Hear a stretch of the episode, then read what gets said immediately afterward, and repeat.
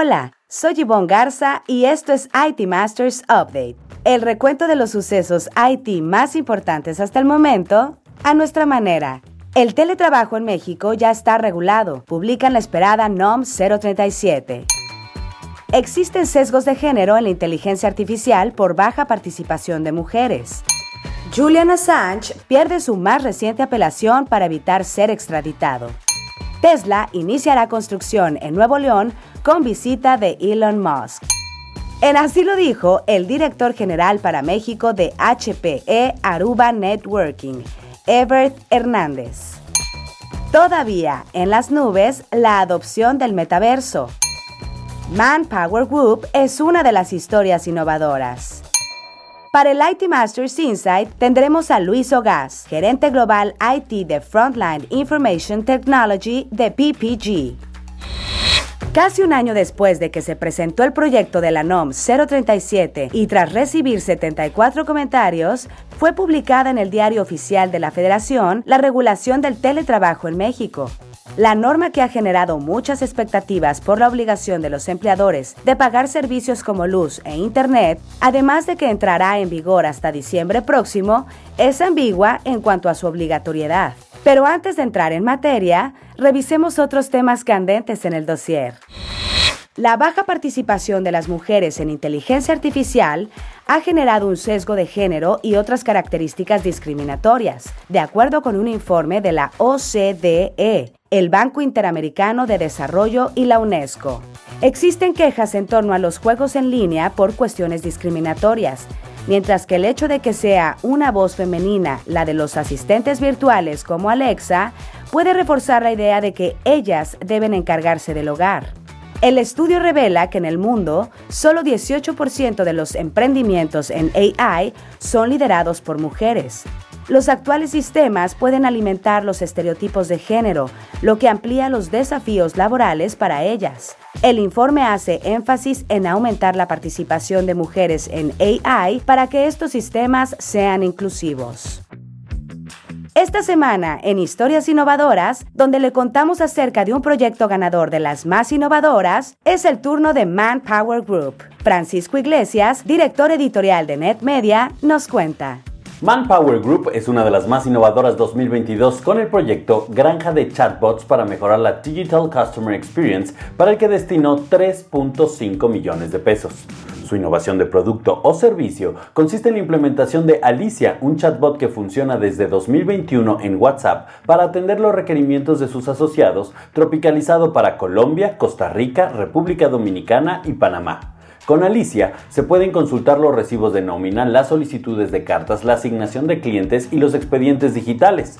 La granja de chatbots se reprodujo con un modelo SAS de clonación donde los componentes del bot se seleccionan y editan para disminuir el tiempo de implementación que pasó de 6 meses a 5 semanas por cada uno.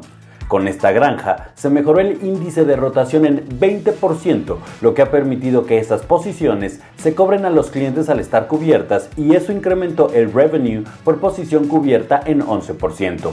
El líder del proyecto fue Darío García Montes de Oca, director de transformación y tecnología para América Latina de Manpower Group. Muchas felicidades a él y a su equipo por ser una de las historias innovadoras 2022. En la gustada sección que esto y que lo otro, Julian Assange perdió la semana pasada su última apelación para evitar ser extraditado a Estados Unidos, país donde enfrenta cargos de espionaje criminal. Esta era una de las últimas defensas para permanecer en el Reino Unido. Las autoridades estadounidenses buscan a Assange, de 51 años, por 18 cargos criminales después de que Wikileaks, la organización que fundó, publicó miles de documentos clasificados y cables diplomáticos en 2010 y 2011. El fundador de Wikileaks ha estado en prisión o en la embajada ecuatoriana en Londres por más de una década y ha perdido una serie de batallas legales para permanecer en el Reino Unido. En dicho país no hay más vías de apelación, pero aún podría luchar contra la extradición en el Tribunal Europeo de Derechos Humanos. Veremos qué sucede. El gobernador de Nuevo León, Samuel García, adelantó que Elon Musk estará presente en el arranque de la construcción de la planta de Tesla. En entrevista con EFE, el mandatario señaló que las obras iniciarán en dos o tres meses y estimó que el primer vehículo eléctrico de Tesla hecho en México estará listo en 2024. Según el director general de la firma de bienes raíces Colliers en Monterrey, Sergio Reséndez, desde principios de mayo pasado en el terreno de 1.700 hectáreas, donde se ubicará la Gigafactory, ya se observan máquinas de perforación para la mecánica de suelos. Con una inversión de entre 5 mil y 10 mil millones de dólares, la Gigafactory será la mayor del mundo en su tipo. Se espera produzca un millón de vehículos eléctricos al año. Todavía en las nubes está la adopción en México del metaverso, de acuerdo con Paola Cicero, directora general de la oficina del comisionado Javier Juárez Mojica del Instituto Federal de Telecomunicaciones o IFT. Para hablar de metaverso, dijo Cicero en una conferencia organizada por Meta, es indispensable infraestructura digital. Sin ella no podemos hablar de metaverso, ni inteligencia artificial, ni de Internet de las Cosas. Será necesario, dijo, contar con elementos como fibra óptica, redes de cobre, redes de telecomunicaciones, espectro, servidores, antenas y todo lo que conlleva la conectividad. Ups. El foro de Meta se llamó Metaverso, las oportunidades del futuro. Esta semana, en Así lo dijo, donde resaltamos una frase que a lo largo de la semana las y los reporteros de IT Masters Mag hayan escuchado de conferencias o entrevistas, tenemos al director general para México de HPE Aruba Networking, Evert Hernández quien al anunciar la incorporación a su portafolio en México de las soluciones de Athonet y Axis, adquisiciones que han hecho, se refirió al mercado mexicano y el nearshoring. Escuchemos. Es un mercado que está eh, creciendo eh, a un ritmo bastante eh, interesante. ¿sí? En las tecnologías en las que nosotros competimos, en las que estamos, estamos viendo crecimientos de alrededor del 10-12% año con año. Y, y, bueno, y de regreso a tu pregunta, eh, es el mercado más importante eh, como país único eh, de Latinoamérica para Aruba. Somos la operación que más, más ingresos tiene en la, región. y la, de ahí la apuesta que se está haciendo ¿no? para poder traer más soluciones y más recursos hacia, hacia el país, hacia el canal, hacia el ecosistema que se tiene. ¿no? Eh, y de las cosas que están detonando muchas de estas inversiones, eh, por supuesto, es el tema de nearshoring. Lo que nosotros hemos visto en términos de la reubicación de las, de las plantas en distintas partes del país y obviamente la necesidad de conectividad que tienen, así como también la transformación de muchos negocios a, a canales digitales que implica la creación de centros de distribución, el robustecimiento de la transporte y logística. Todo eso son detonadores que hemos visto en el país y que han venido eh, ayudando a, a mantener el crecimiento que hemos visto. También queremos escucharle a usted. Si quiere opinar o enviar una sugerencia, escriba un mensaje en redes sociales con el hashtag ITMastersUpdate. Estaremos pendientes de su retroalimentación. Ahora sí, el tema candente de la semana. De acuerdo con la NOM 037, para que una persona sea considerada en la modalidad de teletrabajo, al menos 40% de su jornada laboral semanal deberá realizarse desde un lugar fuera del centro de trabajo y exclusivamente con el uso de las tecnologías de la información y comunicación.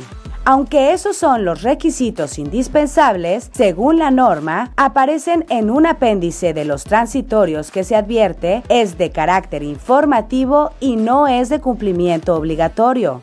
De cumplirse, el formato híbrido que muchas organizaciones emplean desde que pasó la emergencia sanitaria, en el que de cinco días a la semana dos se elabora de forma remota, se consideraría como teletrabajo.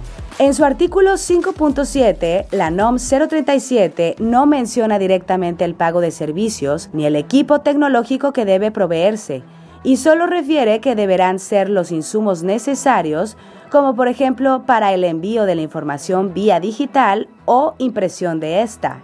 No está claro si el empleador deberá pagar los costos de luz e Internet, ni en qué proporción, pues otra vez, solo los transitorios es donde se sugiere un ejemplo de redacción de política de teletrabajo.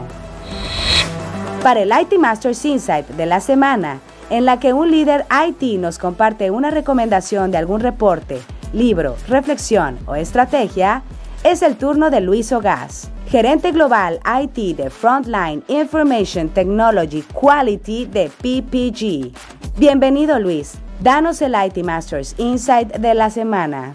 Constantemente escuchamos que existe preocupación porque un nuevo proyecto tenga éxito. Las estadísticas nos han demostrado que más de la mitad de ellos terminan fracasando.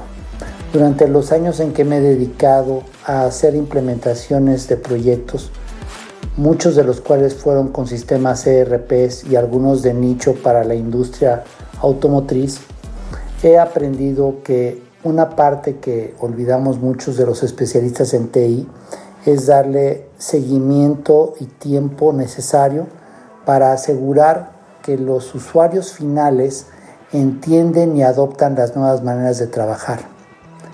Una de las estrategias que me ha permitido pensar que puede haber una solución que no distraiga a los especialistas de TI es crear áreas que se dediquen exclusivamente a ser analistas de negocio, personal de TI o inclusive personal que sin ser de TI comprende la tecnología y que esté cerca de los usuarios y que se conviertan en los depositarios de los resultados de los proyectos tecnológicos, con la ventaja de que los expertos dedicados a estos proyectos no se entretengan en todo el proceso que involucra trabajar con usuarios y que estos vayan adoptando la tecnología de manera gradual.